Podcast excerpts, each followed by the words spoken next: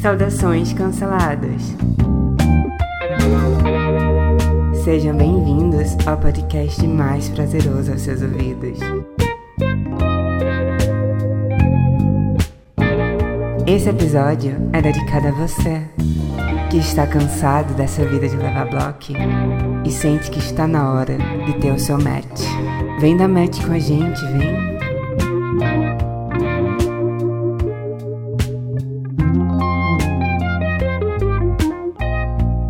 Mas ali, para essa tarefa, nós não estamos sozinhos, não é? Hoje, o episódio vai ser a 3. Hum. que delícia. Ali, diz Oi, pra mim, amor. quem é que tá com a gente hoje? Está conosco Felipe Novaes para falar de coisas muito gostosas. O que são elas? Conta pra gente. Olá, pessoal. Vou falar sobre. Acho que psicologia da atratividade é um bom nome, né? Vou falar sobre várias coisas relacionadas à atratividade, seleção sexual. Olha. Olha só, muitos termos técnicos, já brochei. São termos chiques. Sim. São termos atraentes. São termos sexuais. Hum, Eu não acredito em sapiosexuais, porque eu sempre ouvi que eu sou inteligente e isso nunca fez diferença nenhuma. É. acho que muita gente se identifica com isso. Mas, Felipe, conta pra mim, o que é que entra dentro desse assunto? Olha, entra. Entra muita coisa? Bom, aí, aí depende da pessoa. Né? mas, mas pode entrar muito, muito assunto, é, é, pode entrar muita coisa realmente. Critérios de atratividade, um monte de coisa aí. Uhum. A gente pediu para os inscritos trazerem perguntas para você. Então, eu dedico esse episódio a todas as pessoas que foram bloqueadas, né? Todas as pessoas que deslizam para direita, deslizam para direita e nunca aparece match. É, o jeito de deslizar para a esquerda. Viva o socialismo, não, pelo amor de Deus. ok, ok. Felipe, me diz uma coisa. Quando a gente fala sobre atratividade, qual é a primeira palavra que vem na sua cabeça? A Vera mesmo? Ou técnico? Cara, a primeira coisa que vem na minha cabeça é sexo, né? Mas. Ok, então explica pra gente da onde surgiu isso. Explica pra gente, seja bem Telecurso 2000 agora pra mim. É, então, Conte como é que os bebês são feitos, ah. para falar de psicologia da atratividade, primeiro a gente tem que retornar alguns milhões de anos antes da reprodução sexuada, né? Porque se você tem só uns organismos aí unicelulares se reproduzindo, eles não precisam de parceiros. Eles só criam cópias de si mesmos. A gente começa a falar assim de alguma coisa meio parecida com critério de atratividade, né? Bem entre aspas aqui, quando surge a reprodução sexuada, que aí precisa de um parceiro para se reproduzir, para juntar o material genético dos dois e criar uma prole ali, uns filhotes. Aí a gente precisa falar de parceiro e da qualidade do parceiro, porque a qualidade da prole, a chance dela sobreviver, depende da qualidade do parceiro. É por isso que a gente começa a falar de critérios de atratividade bem entre aspas. Quais são as características do parceiro que vão indicar que ele é um bom parceiro para se reproduzir? Então surge aí. É óbvio que os primeiros seres que se tornaram é, é, sexuados, eles não tinham critérios, assim, igual a gente fala hoje, né? Mas eles deviam ter alguma forma de selecionar algum parceiro. Tipo, ah, eu vou casar lá com esse daqui, mas com aquele dali não. Devia ser mais ou menos assim que funcionava. E aí, ao longo da evolução, os animais foram se tornando mais complexos, é, as características foram se tornando mais complexas, e o modo de seleção do parceiro ideal também foi se tornando mais complexo. Até a gente chegar em espécies bem complexas, tipo os mamíferos, que têm modos muito complicados de selecionar com quem eles vão acasalar. É mais ou menos assim que começa essa história. É, na biologia, a gente tem um conceito amplíssimo de sexo que envolveria o que nas bactérias a gente chama de conjugação. Nada mais é que a passagem de trechos de DNA de uma bactéria para outra. Então, as bactérias, elas têm, além do genoma principal delas, que costuma ser circular, igual nas mitocôndrias, elas têm anéisinhos de DNA soltos pelo citoplasma, que a gente chama de plasmídios, e eles podem passar de uma bactéria para outra. Esse é o processo da conjugação. Por isso que hoje a gente acredita que lá na base, quando a vida surgiu na Terra, a gente não pensa exatamente como uma árvore genealógica lá no tronco. Não é muito um tronco, é mais uma teia, porque não é né, pai, mãe ou pai, que é uma bactéria, afinal. É, o, o processo principal é a divisão celular, né? Ainda é nas bactérias. Mas então, é assim, é um conceito amplíssimo que não vai ser muito importante agora, mas alguns biólogos aceitam como sexo sexo, a transferência de genes de uma bactéria para outra. Ok, mas em humanos, como é que isso funciona? Como é que se dá essa seleção, digamos assim? Antes de chegar em humanos, eu quero falar um pouquinho mais dos bichos, que eles são muito sexy. Sim, fica à vontade. Fale sobre qual é o bicho mais sexy que você conhece ali. E Felipe? Eu acho que o bicho mais sexy é o Korg.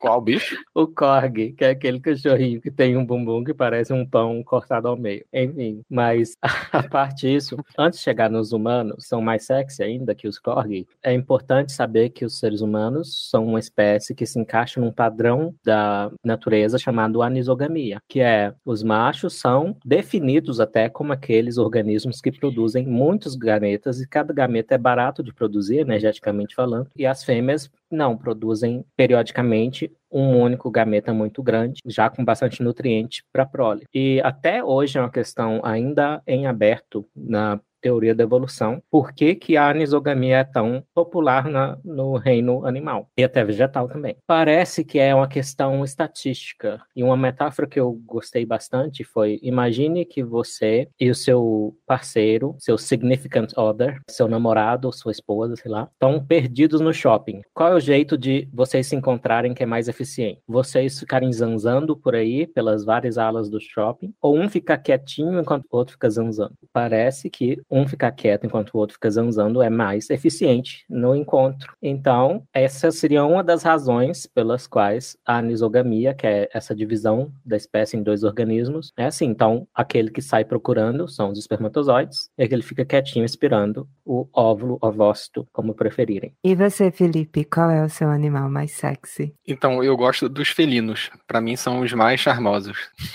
Isso foi uma indireta? Obrigada. Mesmo com o pinto farpado? Ah, mas aí, aí o problema é da fêmea. Eu sou só um, um admirador externo. Assim. Mas é muito bizarro o pinto farpado, sinto muito. É, parece o porrete do Negan do Walking é, Dead. exatamente. E pra você, Agatha, qual é o bicho mais sexy? O bicho mais sexy é o que pode me prover mais dinheiro. Olha só, você tá querendo perpetuar um estereótipo nocivo aqui sobre as mulheres em geral. Eu sei, de nada. Agatha, então, então você tá dizendo que amor de mulher é real? Não, com certeza é real. Realmente envolve muitos contextos, muitos interesses. É, que no Brasil a nota diz real, lá nos Estados Unidos é dólar. Uhum.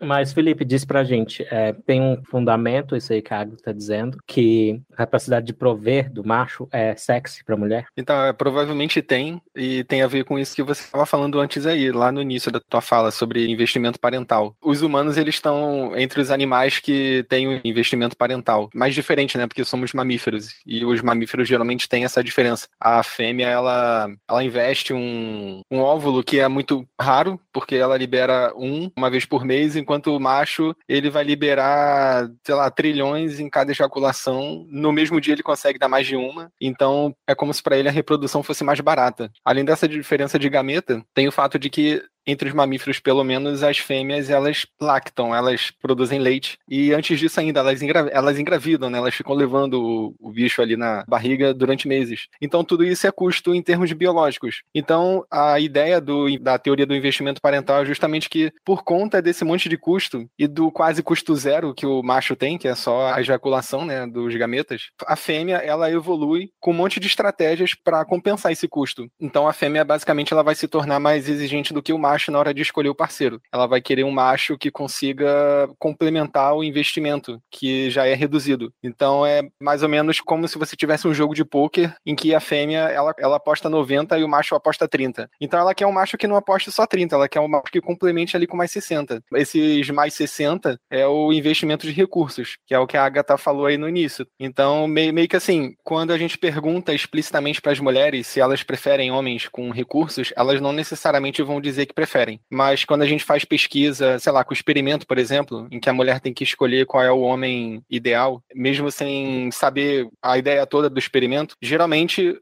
os homens com mais status social, com mais recurso, com mais alguma coisa que dê a ideia de que ele tem mais recursos. Esse homem ele é considerado mais atraente geralmente. Então, é, independente das mulheres meio que fazerem isso voluntariamente, é o que acontece no final das contas. E isso não tem nada a ver com, é, por exemplo, a mulher ser interesseira, assim, às vezes, às vezes eu falo isso, o pessoal vem logo assim, ah, você está dizendo que a mulher é interesseira? Olha, aí eu já não posso dizer, se, se você acha que é, então ok. Mas o que eu estou dizendo é assim, em geral as mulheres vão achar mais atraentes homens que têm mais recursos. E isso tem a ver não só com fatores culturais, mas isso tem a ver com coisas anteriores, assim. Quando a gente fala de psicologia da atratividade, é muito importante ter em mente o seguinte, a gente está falando de seres humanos que têm uma história cultural, né? Tem uma história mesmo é, no sentido é, cultural da coisa, então é várias coisas que a gente avalia tem a ver com isso, mas a gente também é fruto de uma história biológica, então vários dos nossos critérios eles já são pré essa complexidade cultural dos humanos. Essa questão do investimento parental que eu falei é uma delas.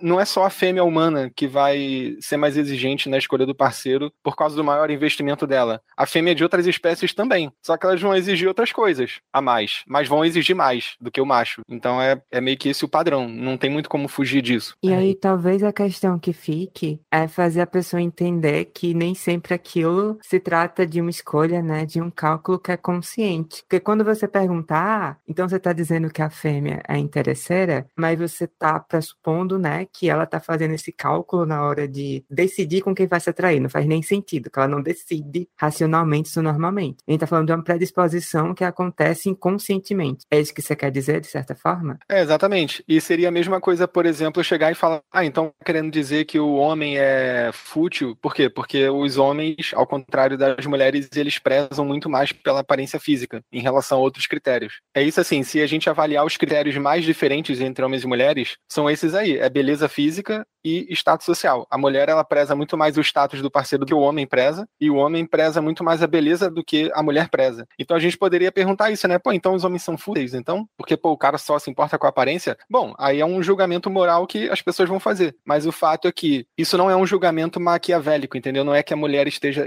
ou o homem estejam assim, ó, eu só vou sair com parceiros que tenham essas e essas características por causa disso, disso, daquilo. Não, não é assim, as pessoas não estão com uma planilha ticando é, metas e características, é como se fosse um personagem de RPG ali, ah, tá, é recursos, beleza, inteligência, pá. Não, mas é uma coisa que a gente escolhe meio espontaneamente no cotidiano. É bem espontâneo isso, não é, não é planejado, não é maquiavélico, é espontâneo. É, e tem uma espécie que ela corrobora bastante essa previsão aí que eu acabei de falar da teoria do investimento parental, que são os cavalos marinhos. Por quê? Porque nos cavalos marinhos, é, esse custo para investir na prole, ele é invertido. Então lá, quem bota o ovo são os machos. Então todas essas características que eu falei da fêmea, é, por exemplo, a maior seletividade, é, a maior exigência em relação ao parceiro e tal, quem tem isso entre os cavalos marinhos é o macho, não a fêmea. Então o macho é mais seletivo, por exemplo, do que a fêmea. Por quê? Porque a fêmea tem o menor custo. O cavalo marinho, o macho ele pare, na verdade, ele a fêmea bota é, ele, ele pare, ele pare isso. Isso, é dentro de uma bolsa que o macho tem. E aí, bem, muitos dos nossos ouvintes devem ter visto essas cenas do macho do cavalinho macho parindo. Ele fica meio que esguichando um buraquinho assim na frente. E vai saindo um monte de filhotinho. Bem bonitinho. Que lindo, maravilhoso. Nem um pouco é, dramático é pra ele. É como se o, o macho tivesse a maior responsabilidade e o maior custo de guardar aqueles filhotes ali. Então é, é, é meio que análogo ao custo que uma fêmea mamífera tem de gestar uhum. a cria. É por isso que o e... macho ele tem maior custo. Tem um caso mais extremo que esse, eu não sei se é no investimento parental, mas é um piolho das cavernas, vamos chamar assim, de uma caverna do sul da Bahia, chama Neutrogla curvata. A fêmea tem um pseudopênis chamado falossoma e o macho tem uma pseudovagina chamada ginossoma. Então a fêmea penetra o macho e lá ela coleta espermateca, que é um pacotinho cheio de espermatozoides. Então existe isso, gente. Existe pegging na natureza. Se quem não sabe o que é pegging, vai no Google. E tem não um vão feliz... no Google, não. Não vão no Google, não. vão no Google e tem um feliz dia dos namorados. Ah, meu Deus do céu. Você está muito feliz por trazer isso, que é um, um assunto que você sempre quis abordar mais publicamente, mas seu editor nunca deixou, né? Sim. Felipe, a gente pediu para o pessoal deixar umas perguntas para você. Então, ainda dentro desse assunto, tem uma pessoa que perguntou o seguinte: quais são os critérios de beleza que podem ser encontrados na maioria dos seres humanos, de forma independente das diferentes culturas ao longo do mundo? Tem uns que geralmente eles se repetem, independente de ser homem ou mulher, independente do tipo de relacionamento que está em jogo, que é cuidado. Então, assim, as pessoas geralmente elas valorizam parceiros muito cuidadosos, respeitosos, fiéis. Ou seja, o que se espera de um relacionamento monogâmico, né? Que é, é o parceiro que está cuidando, que está investindo, que tem, que é empático, que é carinhoso, esse tipo de coisa. Isso daí é universal e todo mundo parece gostar, independente do contexto, independente da situação, das preferências. Tem algumas outras coisas que são universais, mas assim são universais, mas variam é, de acordo com o sexo ou com a estratégia reprodutiva. Então, de acordo com o sexo, o que eu falei anteriormente, né, do status. Universalmente, as mulheres parecem que preferem homens que têm mais status ou mais recursos.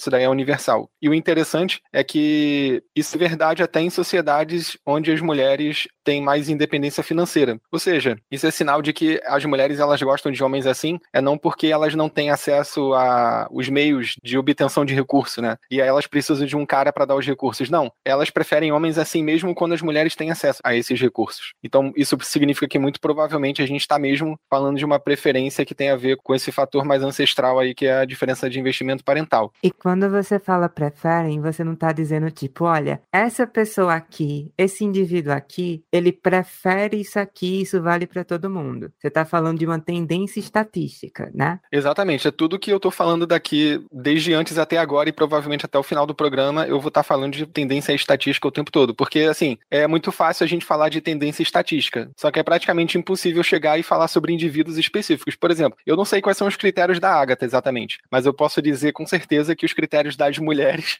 que os critérios ele tá rindo porque o Ali eu... fez uma coisa muito errada na câmera. Eu, eu, posso dizer seguramente que as mulheres preferem das características, mas uma mulher específica eu não sei. Ela pode se conformar muito bem à média do sexo dela ou não. Se incrimine, Ali. O que você fez na câmera? Ah, eu só quis exemplificar a minha concordância balançando as minhas duas mãos paralelamente com uma certa distância de meio metro entre elas. Só isso. Entendi. Tem outra pergunta que é a seguinte: deixando um pouco de lado os fatores socioculturais, a maior parte dos critérios de atratividade variam geneticamente entre populações de diferentes regiões? Ou a maior parte dos critérios fazem parte de um consenso e são bem definidos independente da região? Essa é outra pergunta. Essa parte da variação genética eu acho que é meio difícil de responder, porque esses estudos sobre critérios de atratividade eles não estão vendo exatamente a variação genética, mas eles estão inferindo por uma série de parâmetros, como a universalidade é, bom, a gente pode inferir que a variação deles tem mais a ver com genética do que com o ambiente, assim. Então, por exemplo, esse negócio do status social que eu falei. É óbvio que o ambiente vai interferir um pouco, mas assim, a preferência que as mulheres têm por homens com essas características não é o ambiente exatamente que está ensinando, olha, mulher, você tem que gostar de homem com essa característica. Não. Aparentemente é meio que uma predisposição que as mulheres têm de gostar dessas características. Se eu fosse modificar um pouquinho a pergunta para tirar essa precisão aí que ele colocou na genética, eu, eu diria que a natureza biológica, digamos assim, dos critérios, ela é bastante evidente. Eu só não sei afirmar se a maioria dos critérios eles são mais culturais ou se eles têm mais essa lógica adaptativa. Mas eu arriscaria que sim, porque mesmo quando eles variam entre culturas, eles variam aparentemente segundo uma lógica adaptativa, entendeu? Então é por isso que eu acho que a maioria deles tem uma lógica biológica por trás realmente. Essa lógica biológica estaria influenciando, por exemplo, tendências em monogamia ou poligamia? Como é que entra? Olha, é, se a gente analisar isso por uma perspectiva histórica, a maior parte das sociedades humanas são hoje e provavelmente eram no passado, tem mais análises é, genéticas que sugerem isso, mas vamos, vamos pegar hoje em dia. A maioria das sociedades hoje em dia, cerca de uns 80 e poucos por cento, são polígenas, ou seja, homens têm haréns de mulheres. Então, tem alguns autores que sugerem algumas consequências que a poliginia poderia ter tido na história humana em relação aos critérios de atratividade hoje e a sexualidade. Eu vou dar um exemplo sobre a sexualidade especificamente. É uma hipótese, assim, é muito pouco testada. Tem um autor, eu esqueci o nome dele, mas ele, ele diz que a maior fluidez sexual das mulheres, é, eu acho que é esse termo mesmo que ele usa, ela poderia ser explicada por um passado de poliginia entre humanos. O que que essa é fluidez é sexual que eu tô falando? É o fato de que mesmo as mulheres que se dizem heterossexuais, elas parece que topariam ou topam ou já tiveram alguma experiência homossexual mais do que os homens que se dizem hétero, entendeu? Então é como se as mulheres hétero, elas fossem menos exclusivas na sua sexualidade do que os homens hétero. É muito mais seguro que uma mulher hétero já tenha tido alguma experiência homossexual do que um homem hétero. Isso é um fato, assim, é independente de como a gente explica isso, isso é um fato. Aí, esse autor que eu tô falando, ele explica isso dizendo que muito provavelmente essa maior fluidez das mulheres, ela teria trazido benefícios nos haréns, porque teria é, prevenido brigas. Então, no, no harém é muito comum brigar, né? Por quê? Porque o cara tem lá um harém com, sei lá, com cinco esposas. Ele, depois de um tempo, ele casa com uma esposa mais jovem. Essa esposa mais jovem, ela vai ter toda a atenção do marido, por ser mais jovem mesmo, e muito provavelmente ela vai ganhar mais presentes. Por aí vai. Então, isso vai gerando atrito no harém. Isso daí é muito comum. É muito comum esse tipo de problema. Ou a mais velha que quer mandar nas esposas mais jovens, esse tipo de coisa. Então, assim, se as mulheres do harém, elas tiverem essa maior fluidez, em vez delas brigarem, elas podem se reconciliar fazendo sexo. Ou elas podem agir como bonobas lá dentro, entendeu? A ideia do cara é essa. Assim, qual é a evidência que a gente tem disso? Eu acho que nenhuma, assim. Eu acho que é uma especulação muito interessante. Eu acho que faz todo sentido. Mas em termos de evidência, eu só lembro de um artigo sobre isso, mas eu achei sensacional a ideia. Eu achava que a coisa mais polêmica e maluca que você podia dizer ia estar tá lá para depois, mas já agora você já ofendeu umas 50 mil pessoas, né? E eu quero acrescentar que essa não é só comportamental, mulheres hétero ficarem com outras mulheres mais do que homens hétero ficam com homens, é fisiológico também, porque a gente tem resultado de pletismógrafo, né, que é um aparelho que nas mulheres mede a umidificação da vagina e elas ficam umidificadas para estímulos não só de pornografia hétero como pornografia lésbica e até animais no National Geographic, mas isso é para outra ocasião. Meu Deus do céu. Então, Lá vem os furries. É, ô Felipe, já que você mencionou sobre mulheres mais novas e mais velhas, tem outra pergunta que é assim: os padrões de atratividade mudam em diferentes fases da vida? Se sim, o que influencia? Olha, boa pergunta. Eu não, eu não sei dizer com certeza se muda, não. O que eu sei é que tem uma mudança de sociossexualidade, que é a tendência que as pessoas têm de fazer sexo, de fazer, de desejar, de ter uma atitude favorável a sexo casual, com vários parceiros. É, eu sei que quanto mais novo, novo, maior a mais irrestrita a sociossexualidade, ou seja, mais as pessoas estão dispostas e acham ok fazer sexo casual, e quanto mais velhas, menos eu acho um achado engraçado, porque tem uns amigos meus que estão aí no, no mercado do acasalamento ativo ainda. É, eu não, porque eu sou casado, mas eles me dizem que as mulheres mais velhas topam mais facilmente o sexo casual do que as mais novas. Então é engraçado que as pesquisas mostrem que, na verdade, quem é mais irrestrito sexualmente são as mais novas, não as mais velhas. É um achado interessante. Mas é isso que as pesquisas mostram, que quanto mais novo, mais irrestrito. Eu acredito que isso possa impactar também nos critérios de atratividade um pouco. Por exemplo, eu acho acho que por isso, pessoas mais novas em geral, independente de homens e mulheres, né? Se você compara pessoas mais novas e mais velhas, as mais novas, eu acho que vão colocar um peso maior sobre a beleza do que as mais velhas. Porque a beleza é uma característica muito importante se você está procurando sexo casual, né? É a coisa que você vê mais rápido, é o critério mais rápido para se avaliar. Você vê a pessoa e já olha, pô, e aí? É rolaria ou não? Se tu tá numa balada, é isso que tu olha. É, tu não quer saber se o, se o cara sabe grego antigo e é versado em, em três línguas línguas e sabe Ilíada. Não, assim, você vai olhar, ele é bonito ou não? É forte ou não? Sei lá, tem ombro largo ou não? Mais ou menos assim. E naqueles critérios que perguntaram ali os nossos ouvintes perguntaram de universalidade. Estaria a razão cintura-quadril e razão ombro-quadril? Isso. Para homem, tem pouca pesquisa sobre. A maioria delas é sobre isso daí, a proporção cintura-ombro, né? Os homens com uma determinada proporção ali entre ombro e cintura, né? O ombro mais largo do que a cintura são mais atraentes. Para mulheres é cintura fina e quadril largo numa determinada proporção também. Mas tem umas outras características em relação às mulheres, menos estudadas, mas tem. Tem uma delas, é, chamam de contra contraposto, que é aquela postura do Davi, que ele fica meio, meio de lado, assim, com é um lado do quadril mais alto do que o outro, sabe? É colocando peso mais numa perna do que na outra. Essa postura é a postura do contraposto, que chamam. Parece que essa postura ela é mais atraente em mulheres do que em homens, porque ela exalta a forma feminina. Ela dá a impressão, até em foto. Se você entrar no Instagram, no perfil de mulher, você vai ver que todas as mulheres têm alguma foto com contraposto. Por quê? Porque a postura do contraposto, ela acentua o contraste entre cintura e quadril. Que prova que Michelangelo era um baita de um viado. Pô, é pior que tem uma pesquisa com essa postura em homens. Parece que os homens homossexuais, eles consideram essa postura mais atraente em homens do que mulheres mesmo. Então, aparentemente, isso daí que o ele falou de zoação é verdade. Fofoca.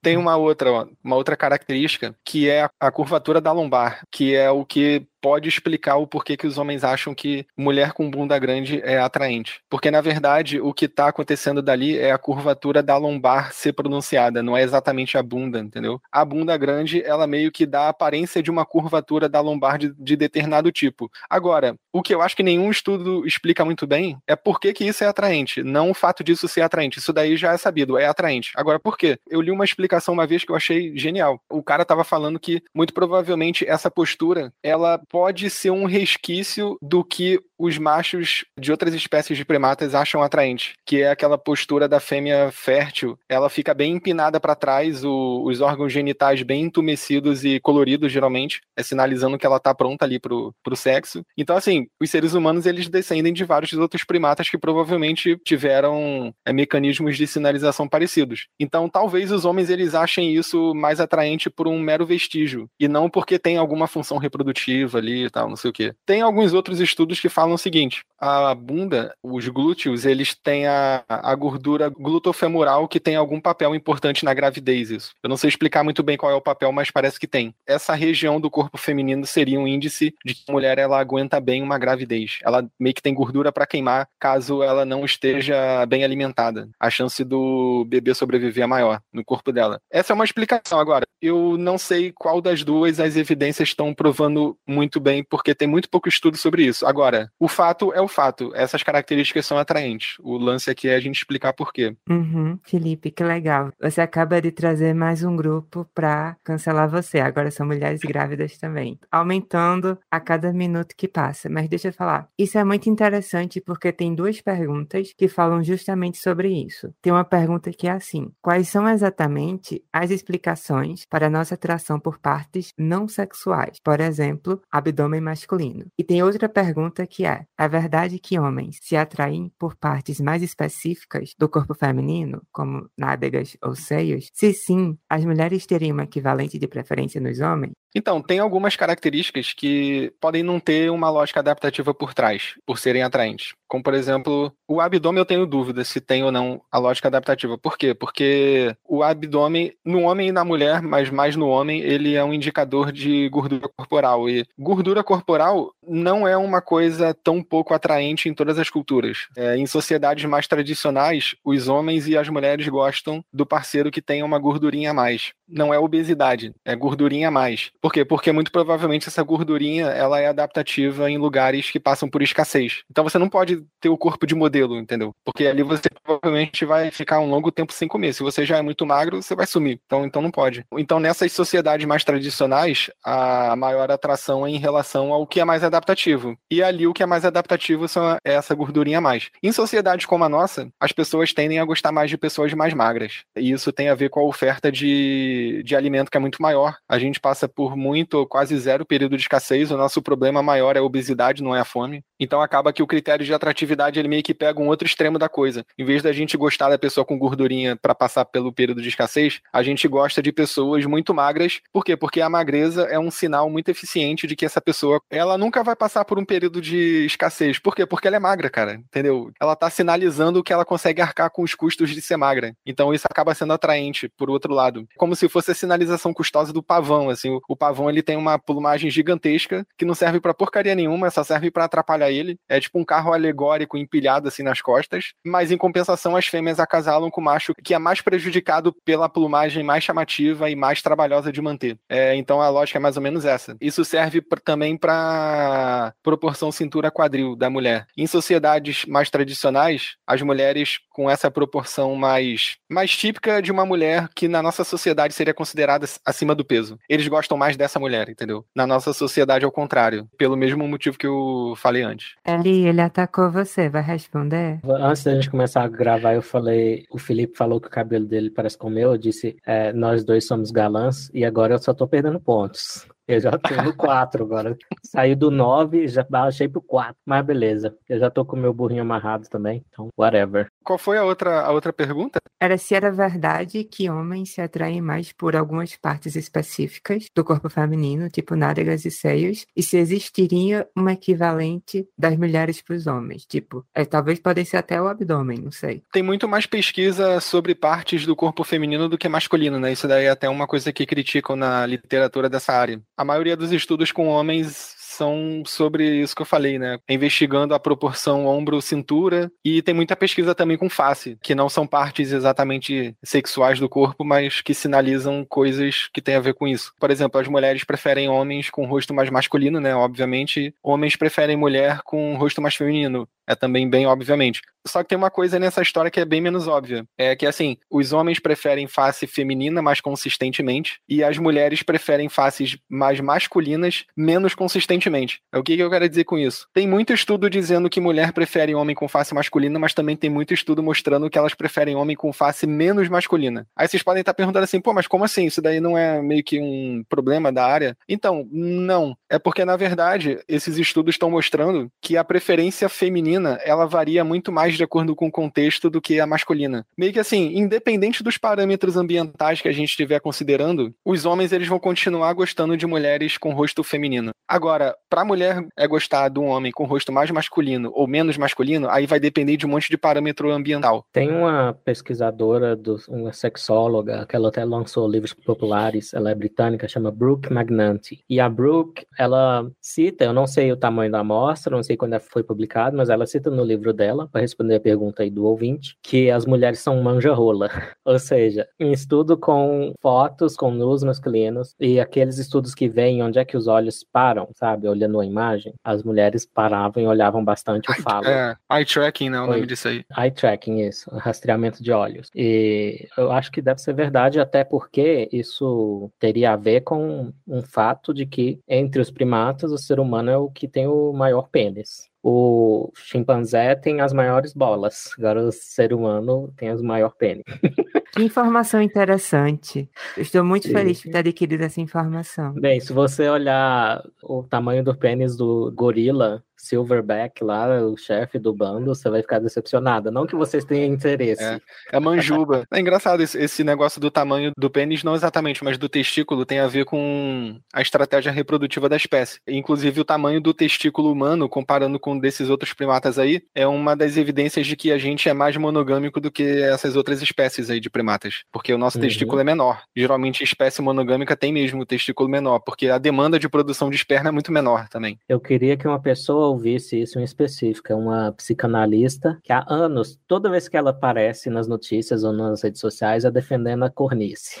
defendendo o poliamor, os relacionamentos alternativos. Não sei se ela aplica isso na vida dela, mas ela está sempre falando disso. Aproveitando o ensejo, Felipe, o que, que é a nossa espécie, afinal de contas? É verdade aquele papo de que a preferência estética das mulheres heterossexuais varia com a fase do ciclo menstrual? Essas pesquisas em geral sobre a mudança de preferência ou mudança de qualquer coisa de acordo com a fase do ciclo menstrual feminino, geralmente é difícil de replicar. Em relação a critérios de atratividade, algumas são replicadas, outras não. Mas tem pesquisa mostrando que a preferência das mulheres muda. As mulheres, quando estão na fase fértil, elas passam a preferir homens mais masculinos, o shed, né, o famoso shed. E elas também são mais, digamos assim, se a mulher tiver que ser infiel, ela provavelmente vai ser infiel quando ela estiver na fase fértil do período menstrual, que não coincidentemente é a fase que ela procura o shed. E o cara que ela escolhe para infidelidade geralmente é um shed. Então essas coisas todas estão correlacionadas assim. Aparentemente, a explicação é a seguinte: aparentemente aparentemente, durante o período fértil, é mais fácil de engravidar. Então ela meio que se engajaria numa estratégia reprodutiva alternativa, assim, de tipo, ela tá casada com um cara que tem muitos recursos, é um cara legal, é um cara cuidadoso, é um cara que supre uma parte das necessidades dela. Só que nesses períodos é como se a mulher ela se engajasse numa estratégia reprodutiva alternativa. Então ela acaba se engajando em relacionamentos fora do casamento, da parceria original ali, e ela procura outra coisa nessa parceria, ela procura bons genes, porque com o marido ela tem os recursos, e aí com o Chad ela procura os bons genes. E bons genes estão correlacionados com mais masculinidade, por isso que o Chad é mais masculino. Então a coisa toda se conecta. E essa é a replicada, essa aí do preferir o Chad. É replicada. A que não é replicada, eu acho que são as preferências específicas por partes do corpo. Tem estudo mostrando que não muda, tem estudo mostrando que muda, mas a parte da infidelidade que eu falei geralmente é replicada. Felipe, eu queria te dar os parabéns, porque já faz um bom tempo que eu me pergunto quem ia ser a primeira pessoa, né, que ia chegar nesse podcast usando o vocabulário de incel. Parabéns, essa pessoa foi você. Agora explique para quem não sabe o que porra é um Shed. Olha, um, um Shed, até onde eu sei o Shed é aquele cara que tem o queixo igual ao do Henry Cavill, barba por fazer, é, o peitoral torando, o ombro largo, enfim, é o cara, é o Henry Cavill. É basicamente isso, é zoação, mas é, são basicamente essa, essas características. É o Jason Momoa. É o Jason Momoa. E, e, o Chad é realmente o nome masculino americano, né? E, mas o que me surpreendeu é se você pegar o mapa do Chad, tem a mesma pronúncia, Chad, dá uma, um perfil de um cara com uma mandíbula pronunciada. Então foi meio por isso que escolheram o Chad. É, maluco é bizarro. Então, tudo tudo isso que a gente está conversando meio que bate, né, naquele assunto que eu sei que o Ali já faz um tempo que queria comentar, porque isso tudo entra em paralelo com aquele discurso sobre beleza ser uma construção social. E o Ali sempre traz que o termo construção social, ele muitas vezes é propositalmente ambíguo. A gente pode pensar que, ok, quando uma pessoa está afirmando que beleza é construção social, ela está dizendo o seguinte, que os critérios de beleza que a gente está conversando e que são observáveis nas sociedades seriam arbitrários, né, decididos culturalmente e que seria possível você criar, né, existir uma sociedade onde esses critérios poderiam ser invertidos. Basta você aprender a ser atraído dessa forma ou você ser moldado dessa forma. Essa seria meio que a versão radical do argumento. Mas como é que vocês enxergam esse tipo de, de lógica, tecnicamente? Cara, se, se eu fosse responder bem sucintamente, eu responderia assim: isso daí é besteira. É besteira total, não, não tem o que discutir. Assim, qualquer pessoa que estuda beleza sabe que existem características que são universais e sabe que as variações dessas características têm uma lógica adaptativa. Assim, não, não é uma coisa muito, muito difícil de ser notada. Por exemplo, independente das variações mil de faces atraentes em cada cultura, né? Por exemplo, sei lá, se você for ver o parâmetro de face atraente entre, sei lá, africanos, é óbvio que eles vão preferir uma face com rosto negro, porque é a, é a cor da pele das pessoas dali. Se você for na Europa, é provável que prefira um branco, porque é a cor das pessoas dali, por aí vai. Então essas características elas vão variar culturalmente, isso daí não se discute. Agora, tem algumas que claramente não variam. É, por exemplo, a simetria facial. Simetria sempre está associada à beleza. E isso vale, inclusive, não só para rosto, mas para qualquer coisa. A gente vê isso em obra de arte. Obras de artes mais bonitas são as que têm algum elemento que lembra essa simetria aí sei lá, se você pega as pinturas do Renascimento, a maioria delas usam esses, essas propriedades, harmonia, simetria, uma determinada proporção ali na paleta de cores, tem várias coisas assim que quem trabalha com arte sabe até intuitivamente que funciona para chamar atenção esteticamente. Com rosto é assim e com arte também é assim, com outras coisas também é assim. Os bebês, eles parece que bem novos, eles olham mais tempo para faces que são mais simétricas. Então assim, é sinal de que, bom, a gente não sabe se o bebê tá olhando porque tá achando bonito, mas ele tá olhando porque de alguma forma ele sabe diferenciar uma face simétrica da não simétrica. Isso daí a gente pode garantir. Aparentemente são coisas muito biologicamente enraizadas para chegar e falar assim: "Não, mas é tudo cultural, é tudo construção". Cara, não é. É óbvio que por cima da base biológica alguma coisa cultural é, é inscrita ali. É isso é óbvio também. Mas não é que a coisa seja construída do zero numa bolha ectoplasmática sem material na biologia. Não, não é assim, entendeu? Pele sem manchas também, né? Pele sem manchas, é, é, a questão da pele que eu ia até falar, esqueci, é que assim, a tonalidade de pele mais atraente ela varia. Ela varia bastante é, culturalmente. Mas tem uma coisa que não varia em relação a isso, que é a uniformidade da coloração da pele. As pessoas, em geral, elas não acham bonitas peles que são muito manchadas. Legal, Felipe, muito bem. Agora você também acabou de ofender pessoas com vitiligo. Você também está ofendendo a mim, porque eu passei por uns processos aí de saúde que me deixaram com algumas manchas no meu corpo, mas tá tudo bem. Quem gosta, gosta, né? Bom que fica parecendo uma oncinha. Miau.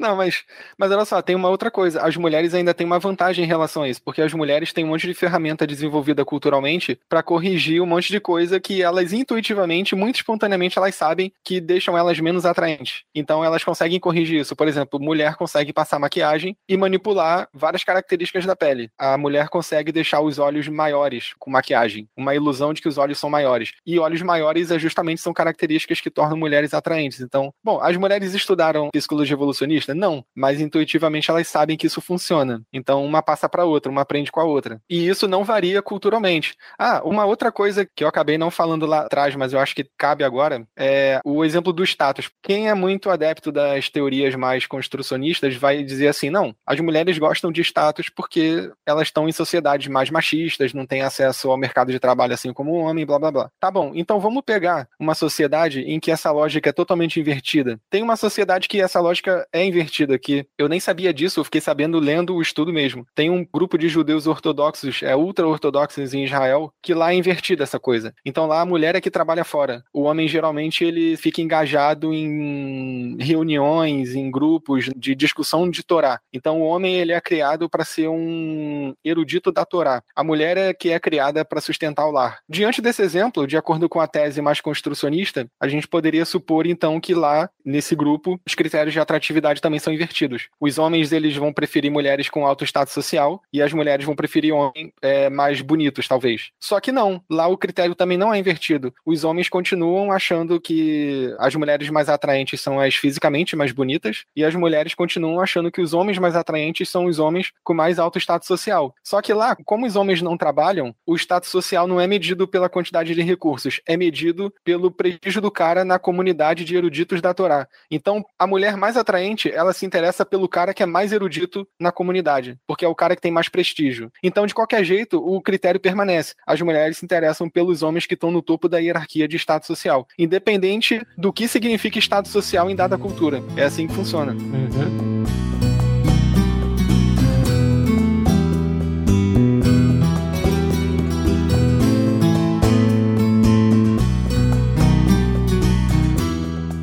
Ok, bem, eu lembrei o nome da psicanalista, que eu disse meio brincando que é a defensora da cornice, é a Regina Navarro Lins, e ela postou um tweet ontem, diz assim, é bem possível no futuro próximo que se tenha um parceiro predileto para o sexo, outro para viajar, outro para a vida cultural. A ideia de que um parceiro único deva satisfazer todos os aspectos da vida pode se tornar coisa do passado. O que você pensa disso? Então, assim, em primeiro lugar, ela está superestimando o poder da cultura de alterar essas coisas. Em segundo, parece que ela não sabe o que é amigo. É...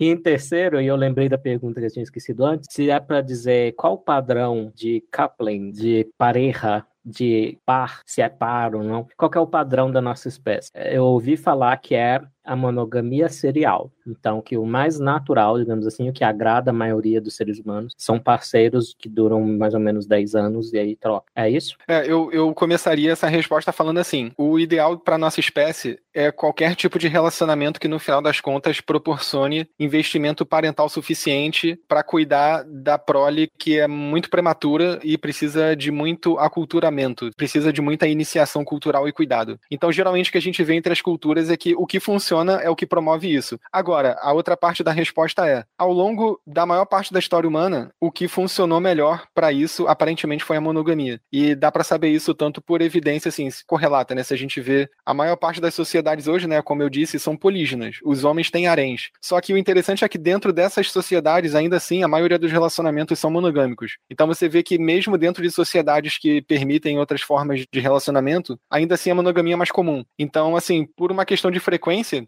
a gente pode supor que o, a monogamia ela foi tão comum na espécie humana que ela marcou a gente biologicamente. É muito provavelmente a gente evoluiu com várias características que são adaptadas para estabelecer relacionamentos monogâmicos. A gente pode conversar se a gente tem adaptações que servem para outros tipos de relacionamento também, mas eu acho que quase ninguém discorda, é quase ninguém que estuda esse assunto, né? Discorda que a gente tem várias adaptações para monogamia. Alguns caras falam assim: "Não, a gente tem uma a gente tem um conjunto de adaptações que estão no meio termo entre a monogamia e a poliginia". Eu acho que tem um fundo de verdade também isso aí, mas assim, que a monogamia foi muito importante, muito frequente na história humana, isso daí é, hoje em dia quase ninguém discorda. Eu só queria dizer que, de fato, eu considero um problema pessoas que colocam a responsabilidade de tudo da sua vida numa pessoa só, né? Então tem um parceiro que tem que ser tudo para você, mas isso aí é uma coisa que você resolve na terapia, tá bom, gata? Não dá para ir muito além. É tipo, é muito mais fácil dizer, olha, tem o seu amigo para passear, seu amigo para conversar, tenha o seu namorado, sua namorada que possa cumprir com muitos desses fatores, mas não coloque a responsabilidade, né, de tudo da sua vida nas mãos dele, porque vai dar merda depois, né? Mas usar isso para fazer uma grande crítica social fora assim, minha filha, calma. O contra-argumento mais comum que eu vejo do pessoal, tipo essa psicanalista que o ele falou, é que é como que a gente evoluiu para ser monogâmico se a gente, mesmo estando num relacionamento, a gente sente atração por outras pessoas.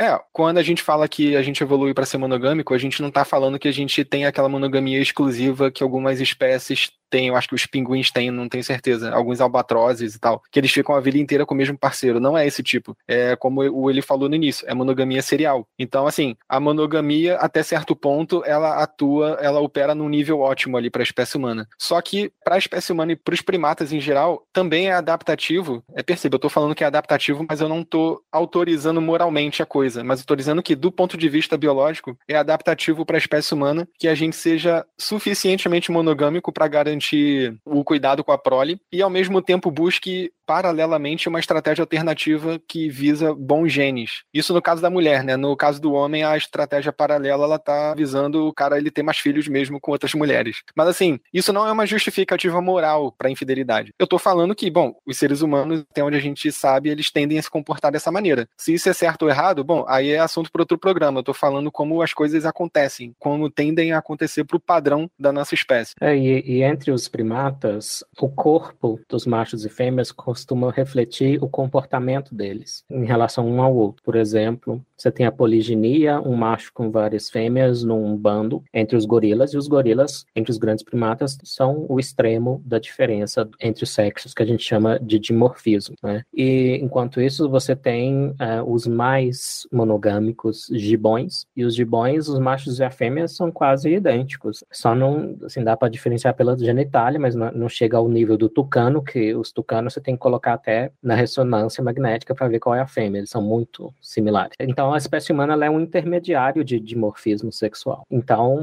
é super plausível pelo corpo, daria, né, se você fizer lá a regressão estatística das características corporais do dimorfismo para o comportamento, o que você preveria do ser humano é justamente isso, que é uma monogamia com um pezinho ali na poliginia. Felipe, é, antes de a gente avançar para outros assuntos, tem outras perguntas sobre beleza que ficaram de fora. Deixa eu te falar. A primeira é o seguinte, e essa aqui eu direciono também para o meu querido Ali. O que explica a atratividade por cubs, ursos e outras categorias que não demonstram, entre aspas, corpo saudável ou jovem, levando em conta a psicologia evolutiva? E eu vi a sua gaitada ali. Ai, ai. Eu acho que é uma cantada indireta isso aí, hein? Ali, Ali, me fala o que que é um urso e o que é um cub? Você já falou isso no boletim do blog? Me fala de novo. Já falei. Digamos assim, entre os gays gordos e grandes e peludos, daí ursos, existem subcategorias. Então, os grandões, os chads entre os ursos, os chads são os ursos mesmo. Agora, tem os, os menorzinhos, assim, mais é, de apertar.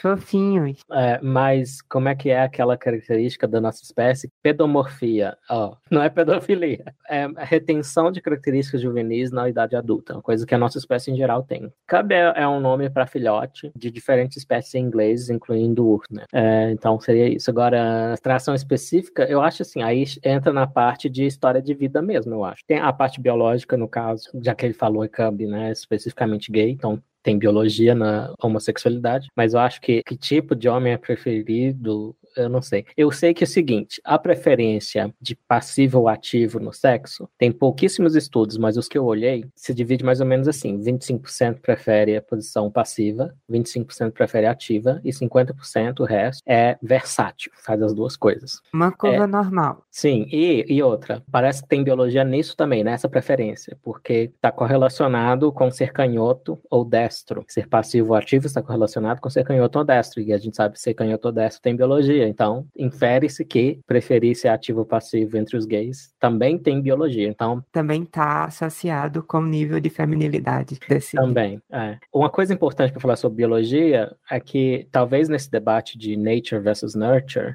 se é biologia, se é cultura, eu acho que a parte da biologia, ela é, talvez se pensa nela de uma forma muito estanque, que ela é muito rígida, e não é assim. Desde o Jacques Monod, que é um biólogo molecular que estudou bactérias, a gente sabe que a biologia responde ao ambiente, os genes respondem ao ambiente. Tem um mecanismo molecular de genes chamado operon. A bactéria responde à presença ou ausência de certo nutriente onde ela está nadando. Então, ela desliga ou liga o gene conforme a presença ou ausência desse nutriente no ambiente. Ou seja, se até bactéria tem uma genética que é flexível ao ambiente, é o mesmo para o ser humano. Então, quando você vê exceções ao padrão de monogamia com cadinho de piloginia nos humanos, como a poliandria, que é uma mulher com vários homens, lá no Nepal, aí você tem que pensar, o Nepal é lá no Himalaia, é um ambiente com muita provação. Então, foi um modo que aquela cultura encontrou de obter o suficiente para Então, quando a gente fala mulheres têm atração por homens que podem prover, como o Felipe já disse, não é uma coisa consciente e calculada, não sempre, né? Mas o principal interessado são os, os potenciais filhos. Então, tem que ver pelo ponto de vista do gene o gene quer, né, antropomorfizando o gene um pouco, o gene quer é, continuar e para ele é interessante que isso seja assim ou assado. Então, biologia é mais flexível do que parece, para quem não estudou muito. Mas então você acha que não existe nenhum padrão de pessoas que prefiram os gordinhos? Pode estar relacionado por achar eles mais fofos, realmente. Na minha experiência pessoal, Conte aí.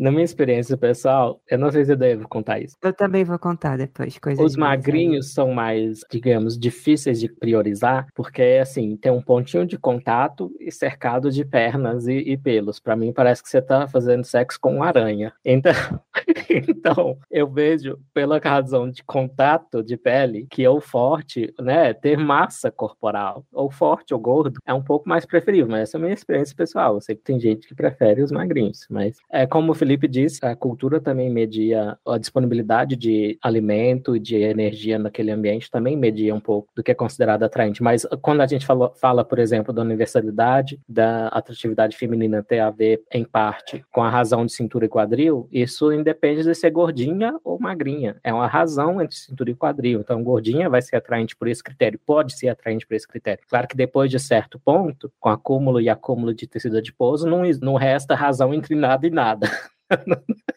Com todo respeito à Thaís Carla. Né? Tem outro que é muito polêmico e eu acho que os ouvintes vão gostar. A pergunta é: a altura masculina é um fator importante da atratividade de forma genética ou algo assim? Ou é mais social? Existem culturas que preferem homens mais baixos que as mulheres? É, então, esse daí é um exemplo que a resposta é parecida com aquela que eu dei sobre o status social. As mulheres, elas tendem a gostar de qualquer coisa que torne o homem mais dominante, mais poderoso, talvez, não sei se daria para usar esse termo, mas, mas coisas assim, que coloca o cara no topo da hierarquia. E a altura, com certeza, é uma dessas coisas. Então, assim, não é que a mulher esteja programada para gostar de caras altos. É porque a altura muito frequentemente se correlaciona com dominância, que é uma coisa que atrai as mulheres. Então, assim, se ela tivesse numa cultura em que os homens que, sei lá, que nem em Game of Thrones tem o Khal Drogo, que ele faz parte daquela tribo que tem um cabelão. E aí parece que os guerreiros que nunca perdem nenhuma batalha, eles têm as, os maiores cabelos. Porque é, entre eles, é sempre que eles perdem uma briga, eles são obrigados a cortar o cabelo. Então o cara que tem o cabelo grande é porque não perde nenhuma. As mulheres, geralmente, elas acham esses caras atraentes. Eu não lembro se eles são polígonos, mas enfim, eles estão no topo da hierarquia, assim, da atratividade, porque eles são os melhores guerreiros. Então nessa cultura, sei lá, vamos supor que a altura não importe ali. O que vai importar é o tamanho do cabelo porque o tamanho do cabelo é o que tá sinalizando que o cara é muito dominante, muito bom, entendeu? A altura talvez não, mas sim, a, a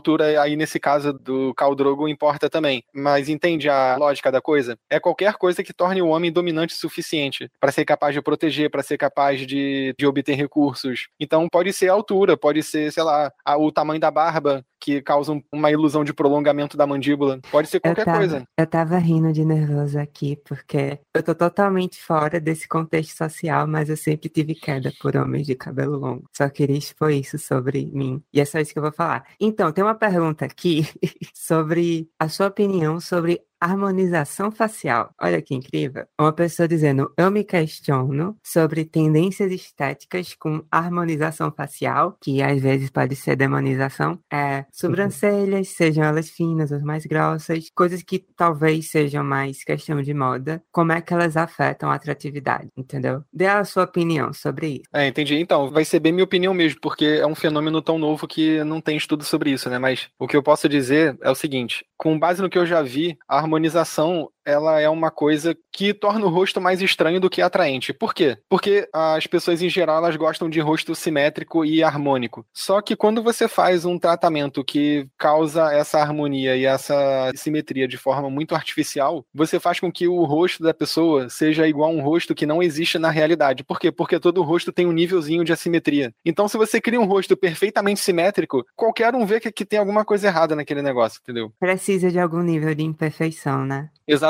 Então, assim, a gente gosta da perfeição até um determinado momento, né? É dentro de uma faixa, quanto mais perfeição, mais a atratividade vai aumentando. É só que chega uma faixa que, se você aumenta muito a perfeição, você causa, na verdade, um resultado muito artificial. Então, a atração vai diminuindo, porque aquela pessoa fica estranha, não bonita. E aí eu tenho uma outra opinião sobre isso. Eu acho que a harmonização, ela acaba sendo uma saída para pessoas que querem ampliar a própria beleza, porque em sociedades como a nossa, que tem muita densidade populacional, o parâmetro de comparação de beleza ele é muito mais alto do que numa sociedade em que a gente conhece menos gente. Então, assim, numa sociedade tradicional, sei lá, durante a sua vida você vai ver umas 30 pessoas ali que tem algum parentesco com você. Você não vai pra escola todo dia, não vai, não vai pra faculdade, não vai pro trabalho a pegar ônibus lotado e todo dia ver 100 pessoas diferentes. E também não tem rede social, que você vai ver todo dia no feed do Instagram um monte de gente linda, perfeita e feliz e não sei o quê. Então, assim, o nosso padrão de comparação, ele é bizarramente maior do que o de qualquer sociedade que já existiu e que existe hoje. Então, a gente começa a fazer coisas que supostamente vão aumentar nossa beleza com base nesse padrão muito bizarro. E aí a gente fica mais sujeito a fazer um monte de coisa estranha, a fazer mais procedimento estético, a malhar mais igual um maluco, a entrar em dietas muito, sei lá, muito inadequadas, muito rígidas. Enfim, a gente faz mais loucuras por causa da aparência. Talvez isso explique a crise atual de adolescentes, especialmente do sexo feminino parece que está em alta, especialmente entre elas a depressão. Eu já cobri num texto meu uma teoria da depressão que eu achei interessantíssima, que a depressão seria uma resposta à perda de status social. Então, por exemplo, a cinesia, a ficar muito quietinho, que alguns deprimidos ficam praticamente o dia inteiro na cama, por exemplo, seria, comparando com outras espécies, esse ficar quieto é uma sinalização de submissão a um outro organismo que está superior na hierarquia. Então, há correlatos fisiológicos de estar deprimido e sinalizar submissão no contexto da hierarquia social. Então, é, essas adolescentes, elas estão bombardeadas por constantes avaliações da posição delas, número de likes, esse tipo de coisa, comentários no Instagram. Então, elas se sentem inadequadas mais do que já se sentiam normalmente para elas, que elas são muito autocríticas, né? E talvez isso explique, então, essa onda de depressão entre entre as adolescentes. Ah, e só um parêntese, essa reação que você falou, ela é muito comum também em primatas que perdem alguma briga. Ou eles são expulsos do grupo, ou eles morrem, né, eles são mortos, ou eles ficam no cantinho durante uns dias meio que deprimidos, né, não, não é exatamente a depressão provavelmente, mas a reação fisiológica deve ser muito parecida, até que alguém chame eles para se integrar de volta ao, ao grupo. Então é basicamente, se você olhar de fora, é como se o macaco tivesse deprimido mesmo. Só que é porque tiraram a posição social dele, né? Então ele tá ali meio que isolado, sem lugar.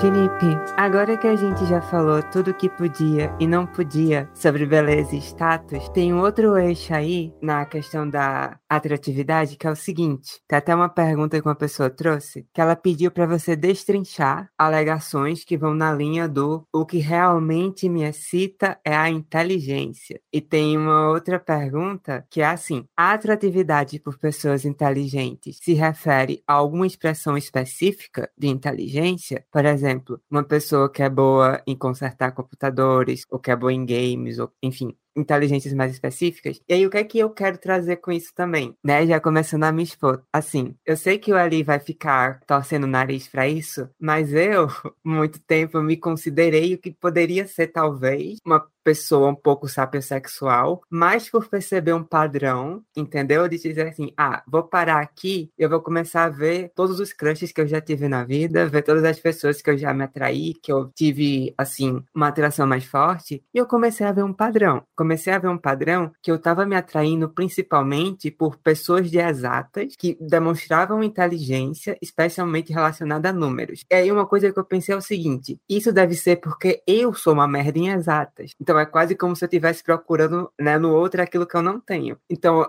fazia muito esse clichê, né, da pessoa de psicologia que gosta de gente de exatas. E de fato, quando eu pego assim, a maioria desses crushes que eu tive sempre iam por essa linha. E também garotos com cabelo longo. Então, garoto de cabelo longo, que é de exatas, sempre me chamou mais a atenção. Essa é a verdade. Beijos pro meu namorado.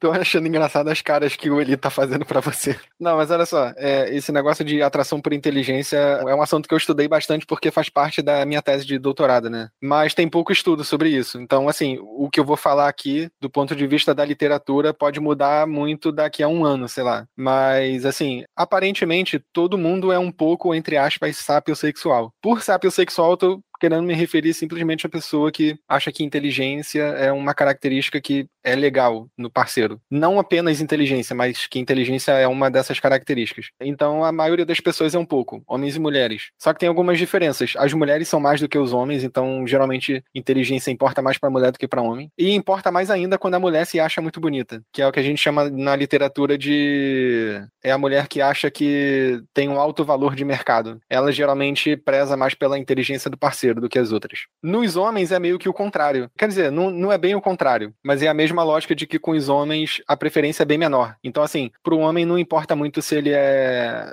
alto no mercado ou não. Ele meio que vai ter a mesma preferência pela inteligência da mulher, pelo nível educacional, não vai mudar muito, não. Pra mulher é que muda. Tem uma outra coisa interessante que é engraçado, tendo em vista a cara que ele tava fazendo aí, que é o seguinte: parece que bissexuais e homossexuais são mais sapiosexuais do que héteros. Curioso.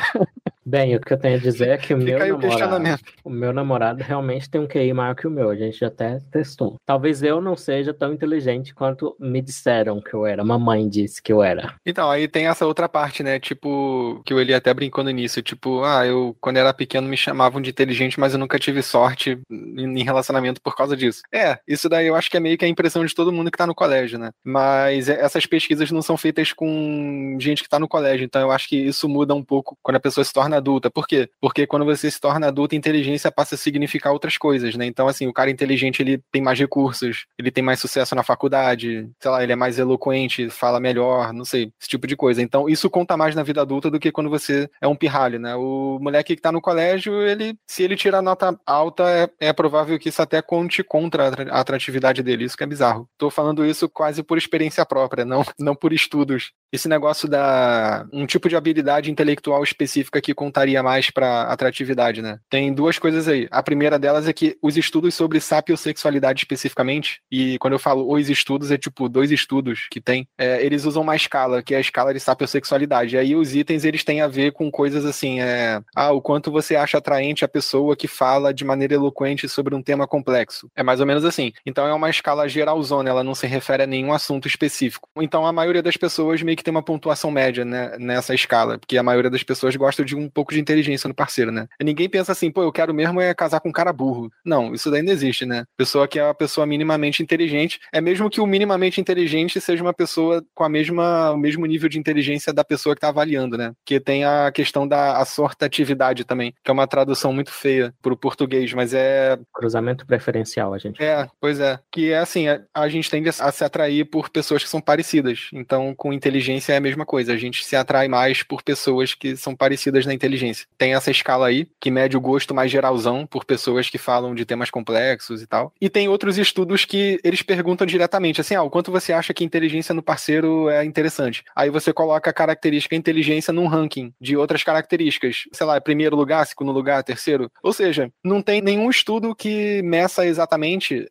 inteligência aplicada a um domínio. Então, a literatura ela ainda não diz nada sobre se, por exemplo, a Agatha que é de psicologia, mas gosta de pessoas de exatas. É, será que se o cara fosse inteligentão, só que se ele fosse de história, ela ia achar ele muito atraente também? Depende, se ele fosse marxista, não ia não. Não, é, pois é, tem ainda essas especificidades. Mas, assim, olhando de maneira mais geral, é o contrário, por exemplo. Será que uma menina de física, será que ela ia se atrair por um cara de algum curso de humanas? Não sei também, porque a literatura ainda, ainda não tem esse nível de especificidade. Eu não sei muito o que achar, eu não sei muito o que achar. Mas o que eu sei é, em algum sentido, as pessoas gostam de pessoas inteligentes. O quanto é específica essa preferência por área, eu não sei dizer exatamente. Talvez seja outro fator que deva ser julgado dentro da cultura quanto à quantidade de status que é conferido por essa característica. Então, é. se é entre universitários, sim, a inteligência provavelmente vai dar um status maior, mas não necessariamente em outros ambientes acadêmicos. E por falar em literatura, eu vou passar nas notas do episódio um texto meu cobrindo um estudo chinês muito interessante sobre sobre como a nossa espécie evoluiu nos últimos dois mil anos. Eles levam em conta várias características que é, estudaram em estudos que a gente chama de associação ao longo de todo o genoma, que olha todos os cromossomos humanos, a parte que varia, se ela varia junto com alguma coisa, tipo anorexia ou altura. E eles têm um resultado aqui sobre inteligência, que tem a ver com o tema do episódio, que a alta inteligência reduz a fertilidade das mulheres, mas aumenta o seu número de parceiros sexuais, que achei interessante. É, tem uns estudos sobre é, inteligência e fertilidade que colocam como mediador a educação. Então parece que a inteligência ela diminui a fertilidade quando mediada pela educação, porque na nossa cultura as mulheres mais inteligentes têm nível educacional maior. E geralmente essas mulheres elas adiam muito a, a reprodução. Às vezes elas adiam até não ter mais idade para ter filho. É por isso que a inteligência se correlaciona com menos filhos em sociedades assim. Agora, será que a inteligência teria efeito de diminuição ou aumento da fertilidade em sociedades tradicionais? Isso daí tem alguns estudos que sugerem algumas coisas. É, por exemplo, tem um estudo que é feito com uma tribo, eu acho que é da Namíbia, eu não, eu não lembro direito agora qual é, mas eu acho que é Namíbia. Que aí os caras estavam avaliando a relação entre o raciocínio espacial dos homens e a fertilidade deles. E aí foi positiva a relação. É, os caras que tinham maior raciocínio espacial tinham mais filhos. Eu não, eu não lembro se com mais mulheres, mas tinham mais filhos. Porque o raciocínio espacial é muito bom para ser caçador. Então o cara que era mais inteligente é, nesse sentido, ele tinha maior habilidade de caça. Então ele contribuía mais com proteína para o grupo. E o cara então tinha mais prestígio, tinha mais fama, tinha mais status. Quem tem mais status chama mais atenção das mulheres. E assim vai. O Einstein seria o cara que atira uma flecha e pega três aves ao mesmo tempo. É. Ah, mas isso daí não é tanto só metáfora, não, porque parece que o Einstein ele era bem pegador. Vocês já viram uma série do Einstein da Net Geo, Genius? É a primeira temporada é sobre o Einstein, tem uns oito episódios. Cara, eu não sabia, não. O Einstein era, era difícil, hein?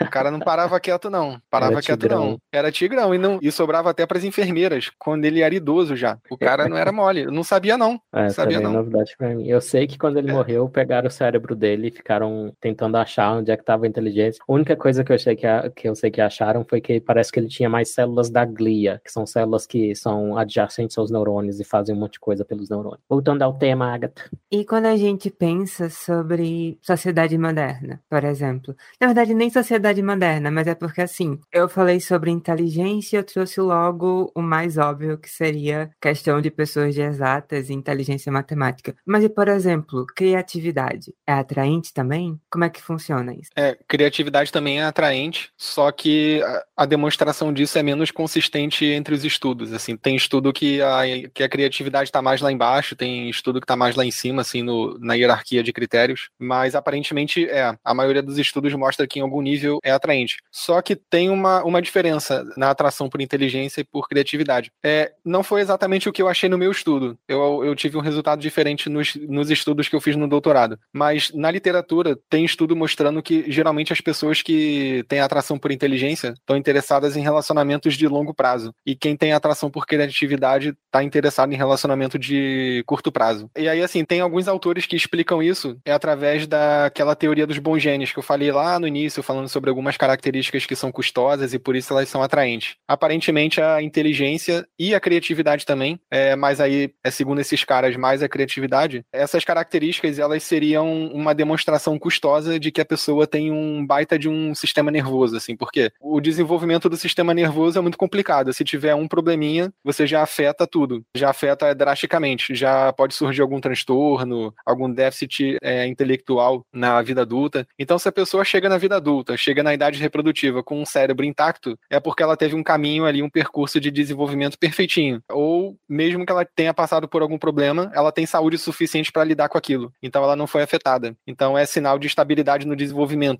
o nível de inteligência e o nível de criatividade. Então, assim, esses autores propõem que o nível de inteligência e de criatividade são sinais de bons genes, assim. É sinal de qualidade genética, de boa saúde, esse tipo de coisa. E assim, algumas pessoas vão ouvir isso e vão falar assim, nossa, mas que eugenista, mas que, sei lá, que especulativo. Então, não é tão especulativo. Eu diria assim, sendo bem popperiano na, aqui no rolê, eu diria que as evidências não são fortes, mas elas também não são fracas. Elas sugerem um caminho possível, assim. Porque tem alguns estudos mostrando que tem relação entre nível de inteligência e simetria bilateral, por exemplo, do corpo. É, então parece que pessoas mais inteligentes são mais simétricas. E simetria bilateral é um indicativo de estabilidade do desenvolvimento também. Então, assim, se a inteligência está relacionada com isso, é porque a inteligência também é um indicativo de estabilidade no desenvolvimento. Tem um estudo, esse estudo não é replicado, tem dois estudos só em humanos, mas ele não é replicado, que demonstra que parece que a qualidade do esperno ela está positivamente correlacionada com o nível de inteligência. Só que esse estudo não é replicado, mas ainda assim é interessante, né? Tá dizendo é... que é um gosto melhor? Não, não, é. Eu acho que era a quantidade de espermatozoides que sai no, na ejaculação, alguma coisa assim. Eram, eram os três parâmetros que levavam em conta, eu não lembro agora direito. Mas não tinha a ver com gosto, não. ah, é, tá. Agora, um ponto bem importante, assim, que em ciência a gente tem que enfatizar, que é o seguinte: essas associações que eu tô falando aqui, todas elas têm o tamanho de efeito baixo, e quando é correlação, né, que medem, a correlação também é fraca, geralmente. É baixa. Não é nada que assim, nossa, eu vou ver uma pessoa com rosto simétrico na rua, ela vai ser o próximo Einstein. Não, não, não tem nada a ver com isso. Isso daí é um padrão que a gente consegue perceber quando pega uma amostra com centenas de pessoas, aí você vê que tem uma relação fraquinha entre simetria e inteligência. Não é que quando você vê uma pessoa simétrica, ela necessariamente vai ser inteligente. Não, não tem nada a ver com isso.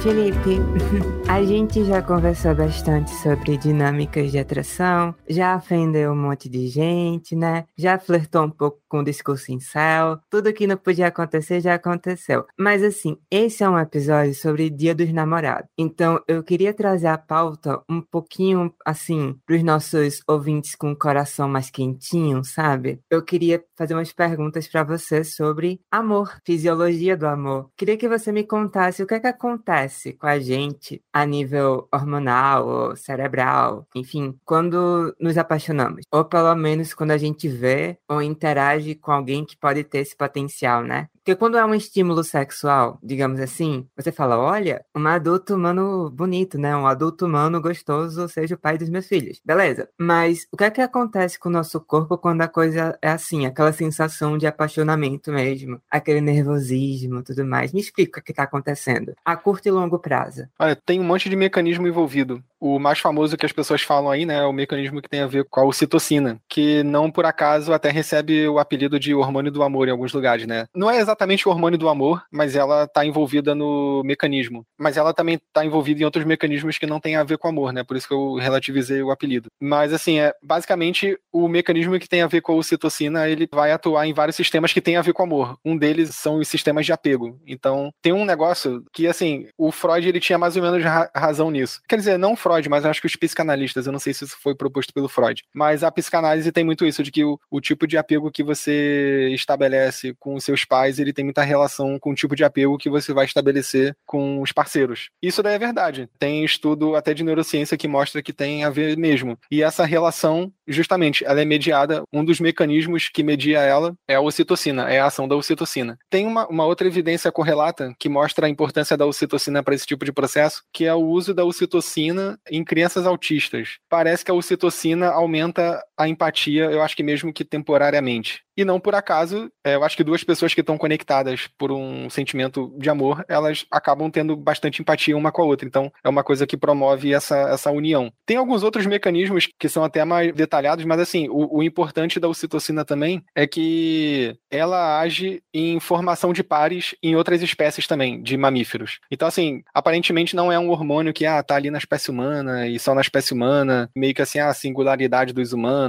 Não, assim, aparentemente é um mecanismo biológico bem comum entre os mamíferos, e os seres humanos são mamíferos, não seria diferente. É um mecanismo de formação de parceiros mesmo, formação de parceiros para lidar com a prole. E como é que isso se dá a longo prazo? Porque a gente sempre escuta, ah, porque quando você conhece a pessoa e você se apaixona, é tudo muito intenso, é aquela loucura, mas aí com o tempo vai abaixando, vai abaixando, e ou isso pode virar uma indiferença ou pode se tornar uma ressignificação, né? Digamos assim, naquele sentimento que começa com uma coisa muito intensa, meio infantil, animalesca, e se tornaria uma coisa mais sólida só que menos intensa. Como é que isso se dá? É, o mecanismo biológico para isso eu nem saberia detalhar, mas assim, aparentemente esse funcionamento, ele faz sentido, porque tem até uma, eu acho que é a antropóloga a Miriam Fisher, se eu não me engano, ela tem uns livros falando sobre justamente a neurofisiologia do amor, e aí, e aí nesses livros uma das coisas que ela mais enfatiza é justamente essa duração aí do sentimento de, de paixão. E aí, segundo ela, essa duração de mais ou menos, acho que de dois a quatro anos, seria o suficiente para você criar um filho humano ano, que precisa de muito cuidado parental, é muito prematuro, precisa aprender muita coisa. E aí, essa faixa de quatro anos aí, mais ou menos, eu, eu não lembro se é quatro anos, acho que é quatro anos, seria justamente a faixa em que a criança precisa de mais cuidado e de mais aprendizado. Então, assim, é, é como se a evolução tivesse preparado a gente com uma série de mecanismos biológicos que fazem a gente querer estar com aquela pessoa, e isso, claro, que vai facilitar o cuidado parental, né? É um negócio bem interessante, assim, a, a evolução, ela preparou a gente para ter esse tipo de cuidado. E aí, depois, quando o cuidado já não, não é mais estritamente necessário, aí meio que as inclinações biológicas para estar tá junto começam a ficar cada vez mais fracas. E aí outras coisas vão contando, coisas que eu acho que talvez possam ser mais uma mistura de coisas culturais com biológicas, né? Tem outro neurotransmissor chamado vasopressina, que tem um papel similar à oxitocina, e eu seria um mau geneticista se eu não citasse um caso famosíssimo que é do arganaz do campo, que é um roedorzinho que jogou há uns mais de 10 anos atrás, jogou esse assunto para a imprensa, porque descobriram nele mutação no receptor da vasopressina, que os envolvidos no estudo comparavam duas populações, uma em que os machos eram muito mais fiéis, digamos assim, monogâmicos, e outra em que eles não eram. E isso tudo era uma diferença que, é, que era bastante creditável a uma única mutação em um receptor dessa vasopressina. E como o nome diz, vasopressina é, foi descoberta e proposta como algo que tinha a ver só com a pressão sanguínea, mas foi muito além disso, afetando comportamento. É, gente, fofoca. Vocês já passaram vergonha por causa de atração ou de nervosismo com atração? Tipo, já aconteceu de vocês ficarem nervosos na hora de interagir com alguém que vocês achavam interessante? Porque eu tenho mil histórias de passamento de vergonha e desgraça. Para preservar minha dignidade, vou falar só uma. Mas aí vocês falam de vocês também. Pode ser no meu caso, eu já pedi um Big Mac quando eu tava na fila do Burger King, porque o caixa era bonito. Caraca. E, e, já faz muito tempo, mas eu lembro disso até hoje, porque foi um peido mental muito grande, né? E eu me lembro muito da cara de desprezo que ele fez pra mim, sabe? Tipo, oh. nossa, você tá lá, você é o caixa do Burger King, entendeu? Aí eu tava desde. Super alto na hierarquia. Isso. Só que qual é o problema? Ele tinha cabelo longo. Ah.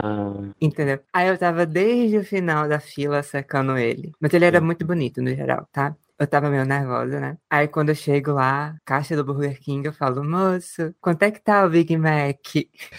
e ele solta uma microexpressão de nojo, sabe? Oi, mas tá mamando. Ele fala, aqui é o Burger King. Aí eu, ok, desculpa. Desculpa por existir, por eu ser uma idiota.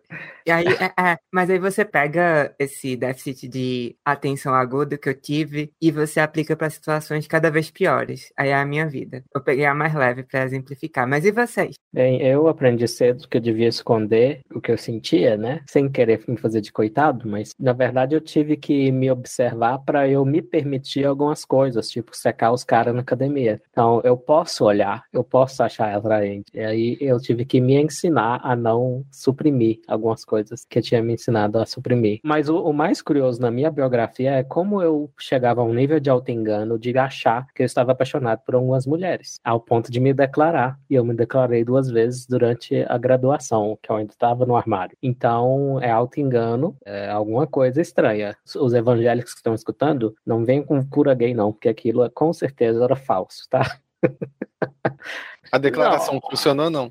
Não, na verdade, o, o que eu cheguei mais perto de um relacionamento com a mulher, digamos assim, era que eu morava numa pensão ilegal na Asa Sul que um tio meu é, fez. E ele só aceitava mulheres, mas ele abriu uma exceção para mim. Eu tava com 20 anos e tinha uma gaúcha de 32 anos. E ela mentiu 30, não sei para que mentir, é só dois anos, mas enfim, mulheres. Aí ela mentiu que tinha 30. Aí ela se apaixonou por mim. Acho que ela tava muito carente. Ela falava que em Brasília só tinha peão e ela não gostava. E ela era uma loirona peituda, meio assim, aquele estereótipo do Johnny Bravo feminino. E eu fiquei com ela numa festa, mais assim, para exibir olha, tá vendo? Eu não sou viado. E só que aí eu não levei pro finalmente nenhum. E aí depois, quando eu saí do armário, eu vi ela passando em Porto Alegre, ela era gaúcha, eu fui fazer o mestrado lá, e eu gritei o nome dela, eu tava, e, ironicamente, eu tava num encontro com um cara numa padaria, que lá em Porto Alegre tem uma padaria chique lá, que o pessoal vai lá para encontros, enfim, para coisas sociais. E ela fingiu que não escutou.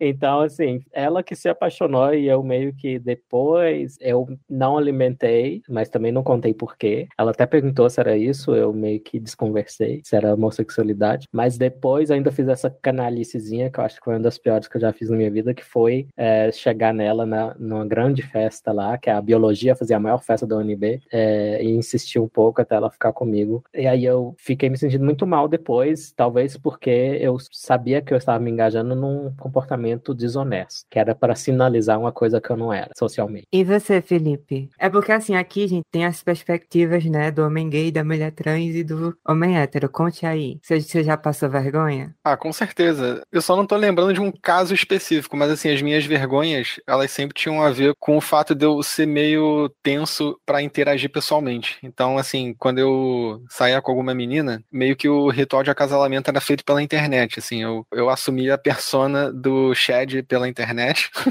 é uma brincadeira. Eu acho que eu sou mais sagaz socialmente pela internet do que pessoalmente eu acho que pessoalmente é tudo muito rápido e eu fico meio assim, é, sei lá, é como se um trem estivesse passando na minha frente, assim. Não vejo, é muito rápido. Na internet é aquele espaço que uma pessoa que é mais tímida e introvertida tem tempo de pensar. Então, assim, a pessoa fala uma coisa para você, o que, que tu vai responder? Aí, pô, tu fica assim, hum, aí tu vai, trrr, aí digita. Pô, pessoalmente não, a mulher falou um negócio, tu vai ficar com cara de paisagem olhando pra cara dela assim. Uh. Então, eu fazia mais esse tipo de coisa pela internet e aí saía, arrumava de sair com a pessoa. Mas, assim, um, um mico específico, eu acho que os meus micos tinham a ver com a forma como eu socializava pessoalmente, assim, as conversas que eu puxava.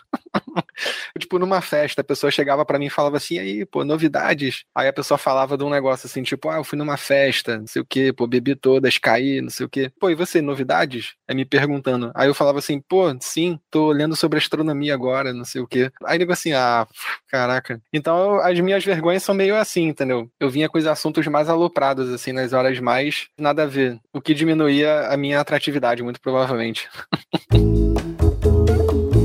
Eu falei aqui, né? Ah, temos aqui a opinião de um homem hétero, o um homem gay a mulher trans. Vê só, Felipe, isso é muito importante. Eu queria te perguntar qual é a sua visão sobre a forma como tudo isso que a gente conversou aqui, de psicologia reprodutiva e diferenças sexuais e tudo mais, se aplica na hora da gente discutir sobre atração de pessoas não héteros. Porque como é que a gente pode entender os mecanismos que estão funcionando, né? No caso de um homem que se atrai por outro homem, homem ou uma mulher que se atrai por outra mulher. Porque um argumento até comum que alguns críticos, né, da psicologia evolucionista fazem, da psicologia reprodutiva também, principalmente, é essa coisa de que ela seria heteronormativa, né? Então eles estão dizendo que o que está sendo pesquisado, teorizado, compartilhado sobre isso só vale para relações hétero. Tanto é que 90% do que a gente falou aqui é dentro de uma perspectiva heterossexual de mulheres buscando homens e homens buscando mulheres, né? Onde existiria ali um jogo reprodutivo, né, uma lógica ainda que inconsciente, né? Mas ainda ainda é um cálculo. Só que essa lógica não poderia ser aplicada para casais gays, por exemplo. Então, tanto faz para o gay se o parceiro tem ou não os bons genes, porque são, são dois machos ali. Então, é um argumento que é muito usado. E aí, assim, eu entendo, já me adiantando, que devem haver formas diferentes de entender isso. Então, tipo, se a gente for entender, por exemplo, a atração por homens, androfilia, que é o termo que a gente usa na sexologia. Se a gente for entender androfilia como se fosse uma característica que ela é singular, quase como se fosse um traço de personalidade mesmo, que tanto faz você ser homem ou ser mulher. Então existem homens com androfilia e mulheres com androfilia. Ainda que evolutivamente seja uma característica que você espera ver em fêmeas, mas aí por questões do desenvolvimento neurosexual, alguns machos, né, podem apresentar essa androfilia. Isso a gente trabalhou um pouco no Toblock 11 sobre genética, mas se, se fosse isso, você entender a androfilia como uma característica que existe por si só, não haveria problema. Então, é quase como se a androfilia do homem gay funcionasse igual à androfilia da mulher hétero, mesmo sendo homem, né? E o fator reprodutivo não, não podendo ser materializado. Mas se você for entender, e é o que os críticos costumam fazer, a atração gay, homem para homem, como radicalmente diferente da atração hétero, mulher para homem. Então, de fato, em teoria, a psicologia reprodutiva não deveria servir aí. Eu acho que, a partir do pouco que eu entendo,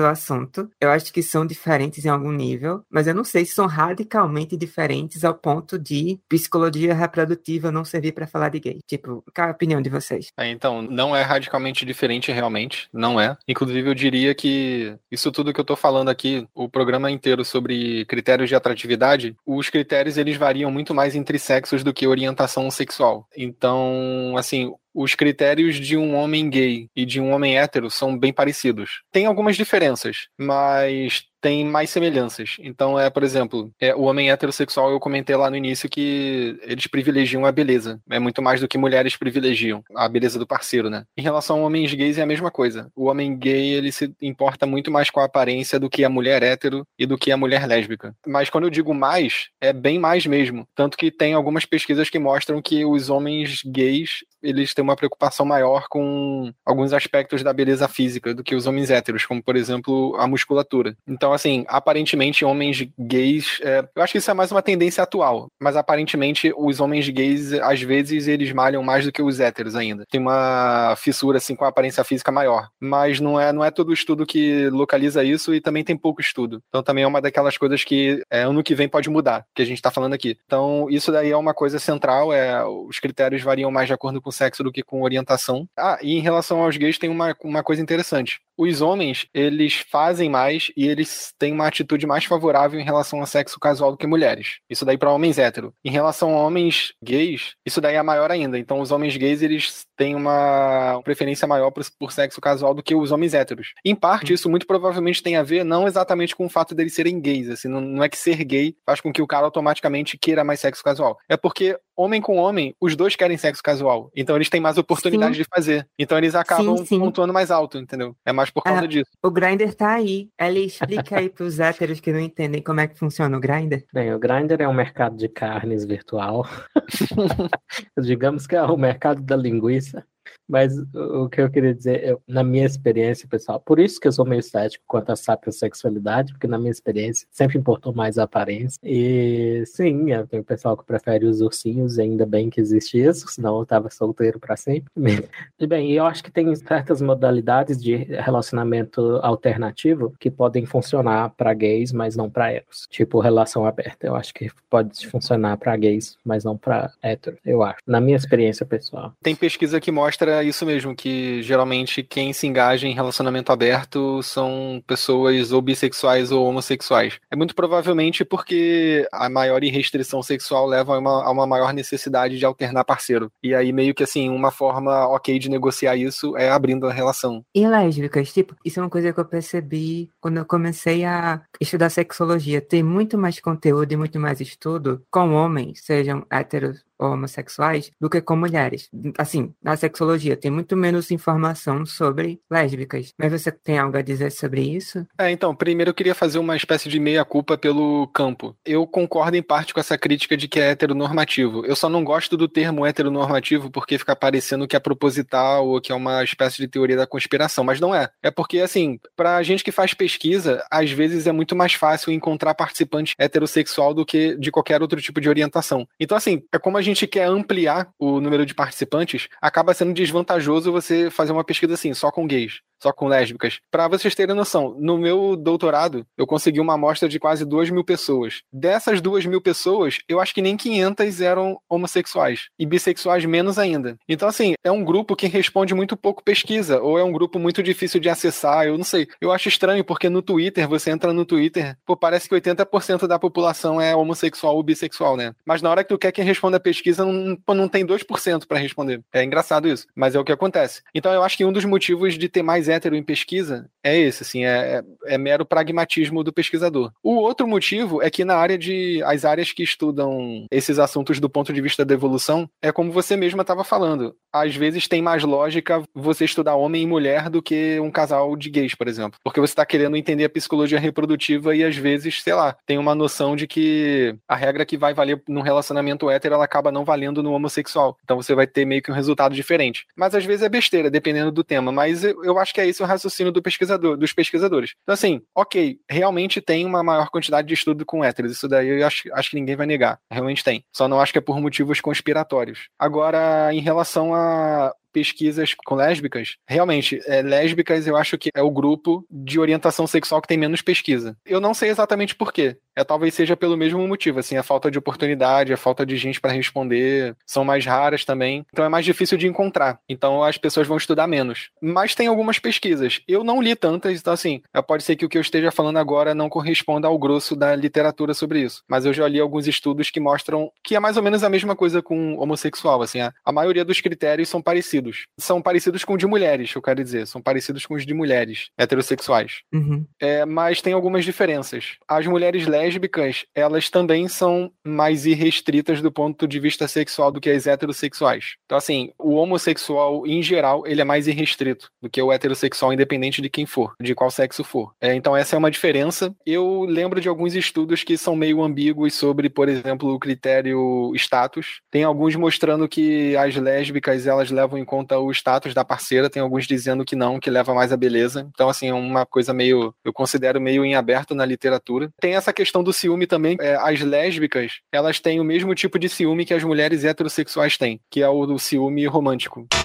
É ciúme romântico, não, é, é ciúme emocional elas têm mais ciúme emocional do que sexual. Os gays são o contrário, eles têm mais ciúme sexual do que emocional. E essa é, é, exatamente a mesma diferença que a gente vê entre homens e mulheres heterossexuais. Então é mais uma coisa que parece. Então, eu vou falar uma coisa bem polêmica e assim, é que eu não tenho resposta para isso. Eu posso um dia tentar ver se eu consigo alguma literatura sobre isso para trazer aqui. Mas eu tava pensando, caramba, como é que entra transexuais nessa equação? Porque eu pensei, você tá me dizendo que homens gays teriam esses mesmos critérios que homens héteros, porque ainda que a orientação sexual mude, ainda é um macho. Mas eu fiquei pensando, será que, por exemplo, mulheres trans têm padrões de atratividade que são mais parecidos com de mulheres ou com de homens? Tem essa dúvida, eu não tenho a resposta. Eu posso um dia tentar descobrir e conversar com vocês sobre, mas eu até duvido que existam estudos nesse sentido, porque se dá um resultado que não vai ser legal, ser taxado de transfóbico e aí fudeu. Você sabe que é um assunto extremamente delicado. Eu não sei se vai ter, mas eu fiquei com isso na cabeça. Eu, pelo menos, eu estou muito feliz que, diante de todos esses estereótipos sobre ser mulher, eu tô batendo em tudo, assim. Tô me sentindo basicamente XX aqui. Mas eu não sei como é que isso se dá no quadro geral. E é uma pergunta interessantíssima e que talvez a gente não tenha resposta cedo. Uh -uh. O que já existe são pesquisas, poucas, que envolvem a atração por pessoas trans. Ainda que veja nesse sentido, eu conheço duas, três pesquisas que envolvam atração por mulheres trans. E quando eu falo isso é pelo fato de serem mulheres com pênis, entendeu? Tipo, se for uma pessoa que fez cirurgia e tudo mais, acaba se tornando meio relevante pra coisa. Mas é isso, tem um pouco disso. E eu, eu sempre falo sobre isso porque uma dessas pesquisas foi o que evidenciou, né, o que a gente já sabe, que homens que se dizem héteros e se atraem por mulheres com pênis não são gays enrustidos ou bissexuais enrustidos. Porque foram feitas pesquisas com pletismógrafo, né, e demonstravam que eles estavam com essa atração preferencial preferencial por corpos femininos e não pelos masculinos então não entraria aí uma bissexualidade. Enfim, são outras miríades. A gente tá aqui há muito tempo, né? Considerações finais, Felipe, vamos lá. Começa a falar,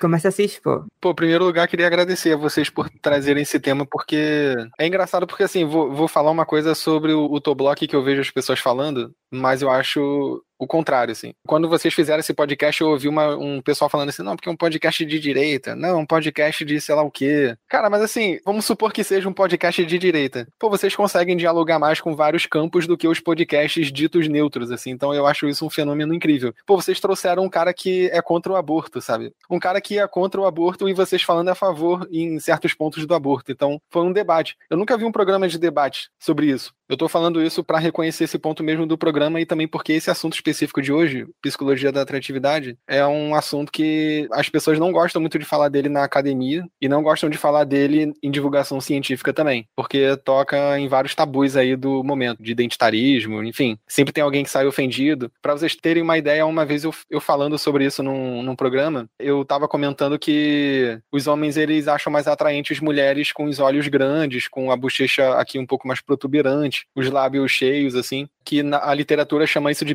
babyface. Aí o pessoal ficou assim, pô, mas você está defendendo a pedofilia. Aí? Eu fiquei assim, quê? Porra, defendendo a pedofilia, como assim? Enfim, para vocês verem o quanto que é difícil falar desses temas sem que as pessoas coloquem um milhão de rótulos, assim, para deturpar o que a gente tá falando. Então eu acho que esse programa foi legal porque já, a gente já tá um tempo falando e deu tempo de esmiuçar um monte de coisa e de responder as dúvidas e eu acho que não vai ter muito mal entendido é, em relação a esse programa. Cara, então é isso, queria agradecer aí por vocês trazerem o tema, me convidarem também para falar. Queria agradecer pelas perguntas, eu achei bem interessante. E é isso. Obrigado, Felipe. Eu vou trazer uma letra de música do Tim Minchin, que é um cara que faz paródias e músicas originais também lá da Austrália. Bem engraçado. E eu traduzi um trechinho aqui que ele comenta duas hipóteses de suposta psicologia evolutiva. Pode ser que tenha saído em estudos de baixa qualidade. Ele diz assim: a teoria evolutiva diz que os peitos são saliências semelhantes a nádegas projetadas para seduzir os homens em situações em que eles não podem ter um vislumbre do seu bumbum. Eu acho essas hipóteses idiotas.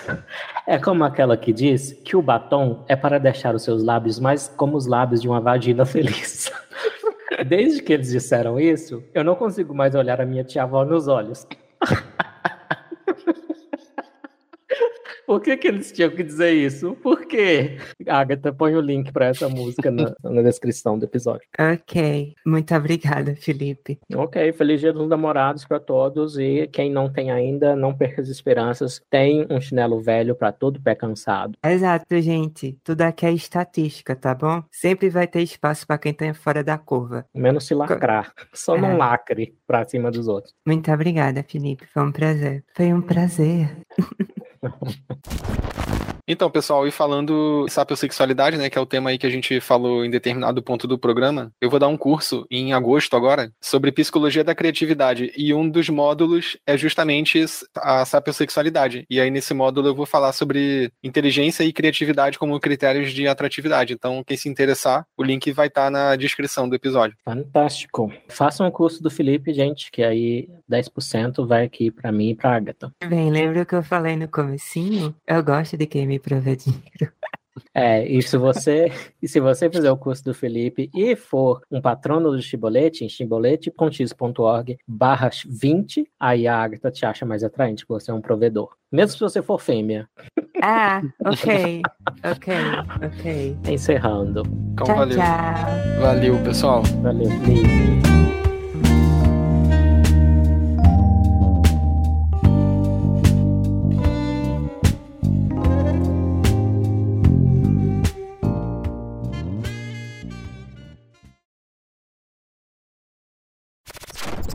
Eu vinha com os assuntos mais aloprados, assim, nas horas mais nada a ver. O que diminuía a minha atratividade, muito provavelmente.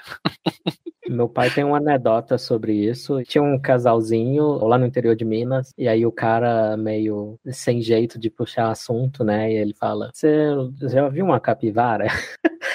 e a mulher, sim. E ele, o bicho do cu feio, né? Eu acho que não tem nada a ver, que acho que o cozinho da capivara é mais bonitinho. Não acredito. O que que esse podcast se tornou? Ai, gente. Mas ok. faz muito tempo que eu não falo, eu não falo de, de gambá nesse podcast mais. Aí, fa- falando em cu da capivara, você- vocês já viram um cachorro? Eu não, eu não sei qual é a raça desse bicho. Eu acho que é aquele que não tem focinho. Vocês já repararam que o, o cu dele parece um, um santo? Você olha, parece a imagem de um santo. Eu não sei. Sim, eu já, isso é um meme, é famosíssimo, eu já usei várias vezes. Cara, a, a minha sogra tem um cachorro desse. Eu, toda vez que fico na, que vou na casa dela, eu fico olhando vidrado o cu da cachorra. Porque é igualzinho um santo, cara. Eu fico assim, porra, como é que pode, cara? Esse, esse, rabo parecendo um santo. Ok, tem gente que vê Jesus na torrada, né? Você, amém, aleluia, irmão. É. Ai, sério, um, um, um dia eu vou tirar foto e vou mandar pra vocês. Porque Não, é idêntico. não, é idêntico. não, eu não quero, eu não quero. Eu quero Eli. guardar nos meus memes. Ai, ai.